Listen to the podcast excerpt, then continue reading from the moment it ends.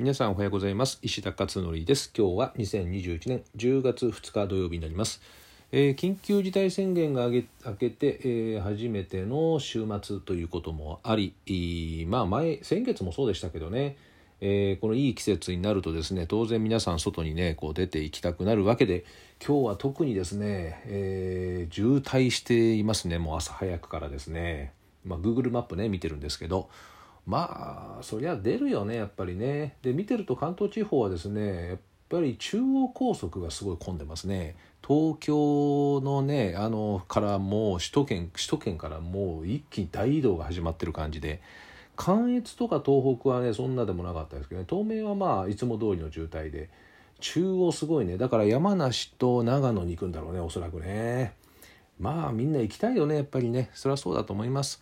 えー私も明日八ヶ岳行こうかなと思ってるんですけどね、えーなんかうんまあ混みそうだなってねちょっと思ってるんでちょっと時間をね見ていかないといけないかなという感じています。さてえっ、と今日のブログですけどもお昨日ねあれだったんですよね。台風の影響でね横浜とかめっちゃ荒れてまして。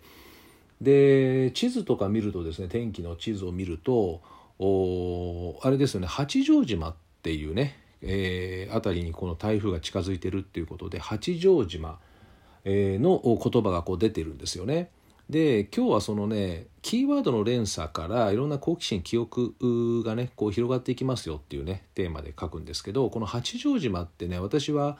えーこのねキーワードを聞くとねいろんなものがこうザーッと蘇っていくんですよね。でこれが何かのヒントになるかなと思ったので今日はブログに書いてみました。で昨日はなんか風速50メートルとかなんかもうねありえないよねっていうぐらいのすごい風がね吹いていたようですけれどもちょうどね2年前の2019年1月26日2年前2年ちょい前2年半前かにですね八丈島のね中学校に講演会に行ったことがあるんですね。中学生向けの話ですけど、まあ、その後終わった後ですね校長室でママカフェもしたというね、えー前代未聞ですよね。校長室でねママカフェやらせてもらったんですよね。で先生の中にもママさんいるじゃないですか当然ね。ママさん先生ね。もう参加されていてね、えーまあ、それがねすごくこう思い出されたんですね。でブログにはあ私がその時に行った、えー八丈島のですね写真をバンバンバンバンでもないか2枚だけ載っけてます、えー八丈富士といってね富士山みたいな形の有名な山があるんですよね。まあ、このね近くに泊まったんで、えーちょうど正面に見えたかな、うん、すごくいい写真がね撮れたんでこれも撮ってます。でこのね八丈島っていうのは、まあ、ちょい歴史の話になるんですけど豊臣秀吉のね五大老の一人だった浮田秀家っていう人がいるんですね。浮田秀家。でこの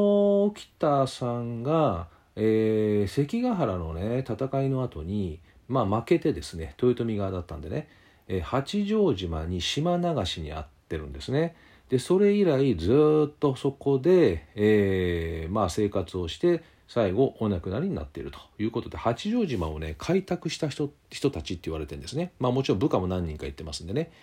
でね奥さんが加賀藩だったので前田利長っていうね加賀当時の加賀藩の藩主ので、えーその前田利長のを、まあ、願いでですね死罪は免れて島流しということらしいんですよね。いやだからやっぱあれですよね人生ね本当にあの助けてくれるのはこうなんか縁というかね、えーまあそういうつながり人と人とのつながりなんだろうなっていうことはよくね分かります。でその浮田秀家って知ってますかね皆さんね、まああのまあ、歴史やってればまあ当然有名人なんでね、あの聞いてるかも聞いたことあると思うんですけど、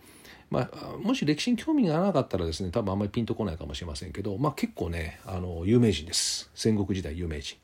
で、えこの浮田秀家さんの住居跡あとお墓もあるんですけどね、えここの住居跡にね行きましてね、えー写真も撮ってきました。これもブログにね載せてますけども、まあ、2年前の写真ですけどね。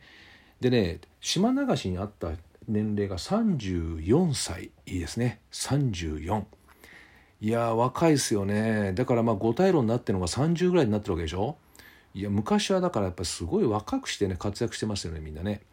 で、えーでね何歳で亡くなったかというと84歳ということで50年間この八丈島から出られなかったということなんですよね。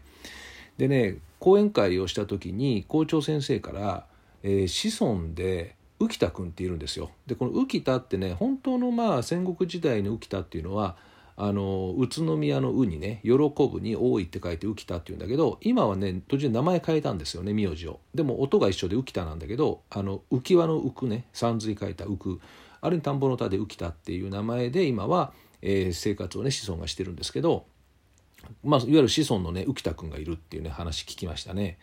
えー、でねここれねざっと出てくるんですよ八丈島って言った瞬間にそれらのものがざーっと出てきてあとこの浮田秀家までつながってですね、えー、歴史がざーっとこうね私の頭の中出てくるんですね。でさらに言うとこの浮田秀家っていうのはもともと岡山県の岡山城主だったんですよね岡山城のね城主。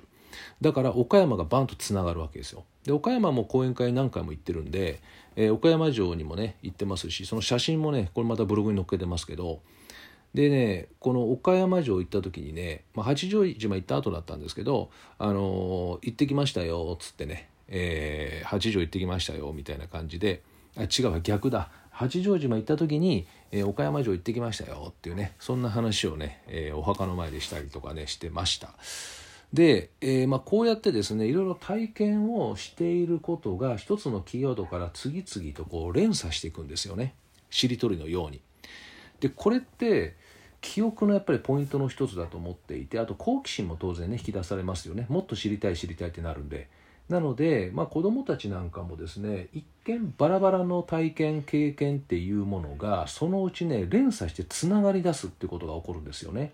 でこのつながってくるとまあ、ちょうどイメージで言うと何かなあの脳の中の神あの脳細胞同士が神経細胞を出してこう手をつないでですね連携しだすみたいな、まあ、記憶の連鎖みたいなものが起こり出すんですよね。だからこういうこうやって子供時代っていうのは一見バラバラかもしれんけど全然つながりがないかもしれないけれども何かしらの経験を積んでおくっていうことは後々ですね、えー、とてもすごくいい財産になるだろうし、まあ、そこからですね好奇心がどんどん広がっていく学びにつながっていくっていうことになるというふうに思っています。あとね年を取ってくるとですねみんな記憶が薄れていくでしょうあの記憶力減退していくんですよね。まあ、主な理由はね好奇心がなくなってきたからっていうのもあると思うんですけどね。好奇心がないと記憶ってしなくなるので。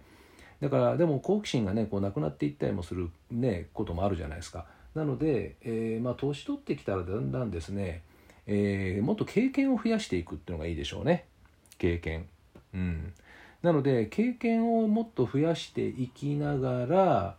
えー、そのイメージというかなその体験としてね染み込ましていく。そうするとおそらく記憶っていうところに影響を与えていくだろうというふうにね思います。えー、ということで今日はまあ八丈島のですねちょっと懐かしい思い出もありながらあのつらつらと書いたということでした。はい、えー、ではあとてもいい天気なので皆さんですねぜひあの良きね週末をお迎えください私は今夜は中学生勉強法ですね夜8時から、えー、今年4回目になりますけどまた中学生25人といろいろ話をして、えー、彼らの心にね火をつけたいと思います。ではまた、えー、明日お会いしましょう。